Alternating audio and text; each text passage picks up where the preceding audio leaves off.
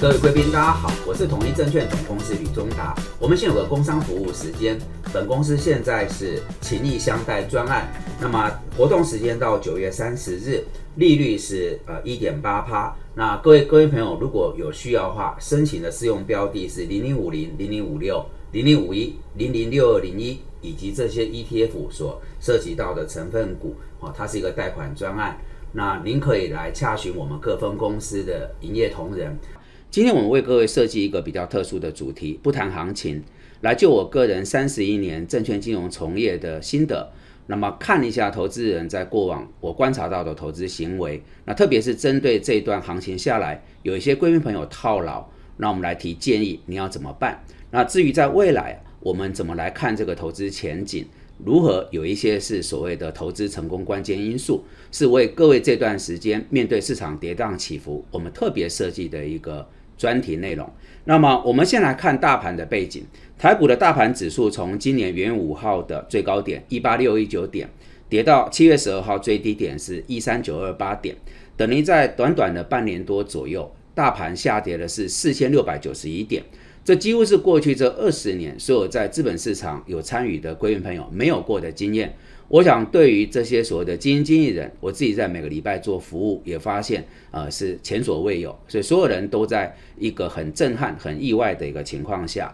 那么，接着就在七月十二日，呃，傍晚，国安基金突然决定进场护盘，那么大盘走到这里，哦，整个弹幅是一成左右。到此刻录制呃影片，它已经弹了一千五百点，所以我想在过去这将近八个月左右，我们真的是所谓上上下下哈，那整个心情啊是很动荡的。那经历了这一段哈，可能到此刻啊，大半的投资朋友。手上多多少少有些是套牢或赔钱，然后我在接触，不管是贵宾朋友、客户或是学员，都表示哦心情不好，也影响到家庭啊、工作什么等等哈。那特别是套牢的情况，一看到那个对账单，一想到哦，就整个影响到了这个工作跟呃这个生活。所以我想，我们今天这个影片呢，是想跟大家诉求，我们理解你此刻。不愉快、受伤的心情，而如果您受伤了、不愉快，您没有孤单，因为面对的是一个全球系统性的压力跟风险，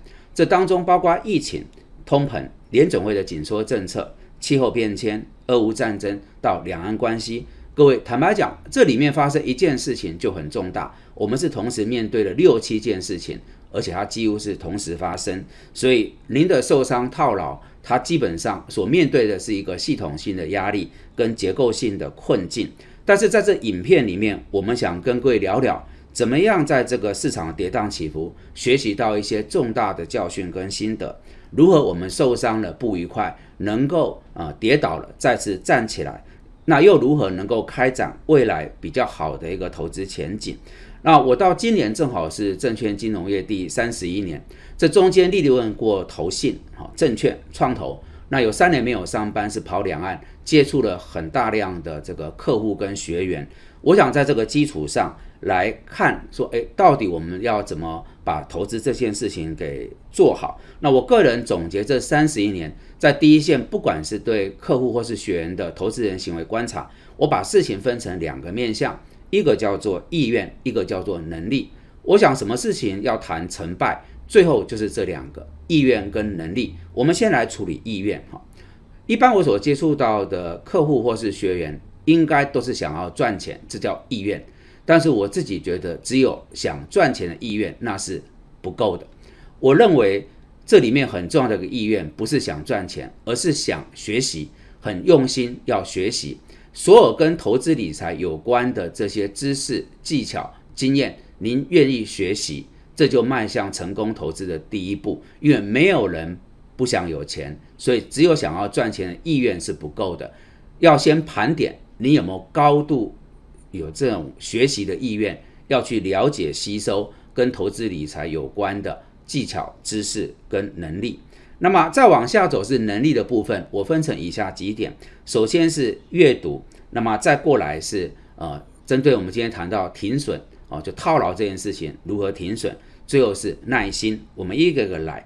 我来引用呃，巴菲特这辈子最重要的事业伙伴，珀克夏的副董事长查理蒙格，他有个名言：他的原话是这么说的：“我这辈子所遇到的聪明人，来自各行各业的聪明人，没有人不每天阅读的，没有一个都没有。华人巴菲特读书之多，我读书之多，我们两个人读书之多，可能都让你感到吃惊。我的孩子们经常笑我，他们觉得我是一本长了两条腿的书。好，我想只要你谈投资大师，一定谈巴菲特。那么查理蒙格是巴菲特半世纪最重要的事业伙伴。”刚才这段话，您大概感受到，他们这些大师都有一个呃能力，就是大量的阅读哦跟吸收。所以我想呃要先盘一下自己对阅读这件事情有没有一个愿意投入的一个意愿，还有就是长期在这阅读里面理出一些学习的心得。再过来是停损。巴菲特曾经讲过一个名言：投资的第一法则绝对不要赔钱，第二法则强力贯彻第一法则。这话其实就是说。呃，我们今天在谈这个停损的事情，哦，我们也提了多次，原则上一成左右您就应该要停损，最差两成一定得停损。因为我最近在处理客户这个部位的门诊，发现有不少都到四成以上，那就代表什么？当你面对这个套牢，你没有贯彻停损的纪律，后面整个大盘下来就是越套越深。然后搞到整个投资部位重创，已经严重影响到生活跟家庭，所以我想另外一个能力上要谈的就是严格执行停损。好，再往下则是耐心，耐心是我刚刚所谈展望未来的前景是否能够是正面走向光明面应该的重要的因素。那么投资决策啊，它是需要时间来验证的，不能急功好利，好，不能急于求成。那市场的波动往下，它是有一定的一个时间性，而你对市场的研判到底是正确还是错误，其实也是需要一段时间来做验证跟观察。所以呢，总结上述种种，其实在投资里面很重要一个能力哦，跟美德就是要耐心。耐心可以讲是迈向投资成功不可或缺的一个素养。那另外一个子题，我想跟各位谈的是，所谓投资的成功关键因素是什么？我总结我这三十年的观察，我认为以下几个面向得来讨论，分别是年龄、智商、健康、气质、性格、教育程度、个人抱负、投资理论知识技巧、投资经验跟机遇。好，那我们进到里面一段一段来。年轻的时候可以比较积极，慢慢的走向资深年长要保守。我想这个原则要抓到。但我发现有些投资朋友。即使年资比较资深，还是很积极。这个其实某个程度有一点在违违反投资的基本纪律。所以根据自己的年龄啊来做投资的这种积极跟保守是一个功课。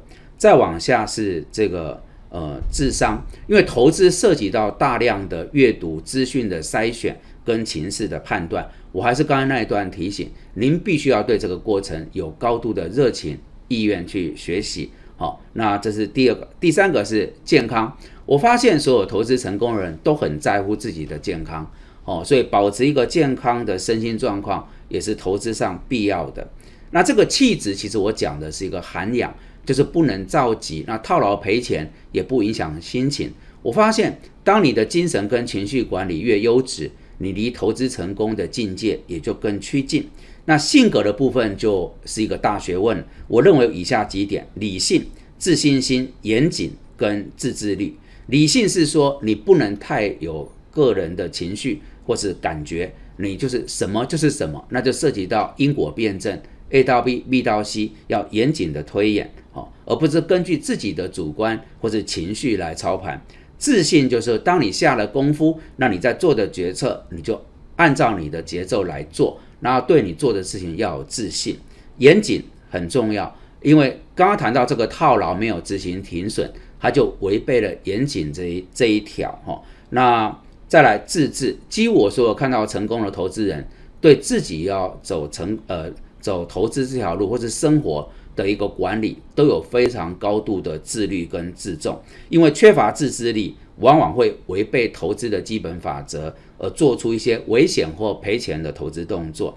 受教育程度，我觉得投资某个程呃某个程度来讲，跟教育没有那么相关。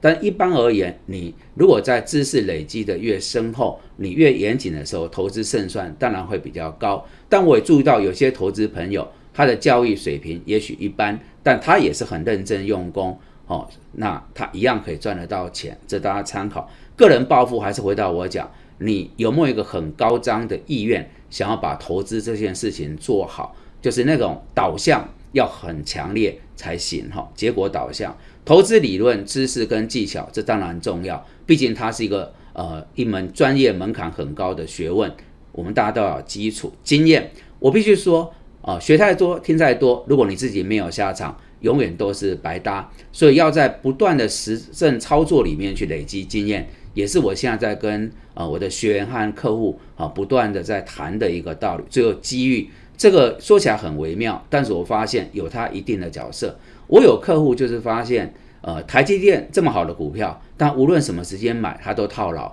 那我后来就劝这位客户说，那就不要碰，因为显然你跟台积电这里是无缘。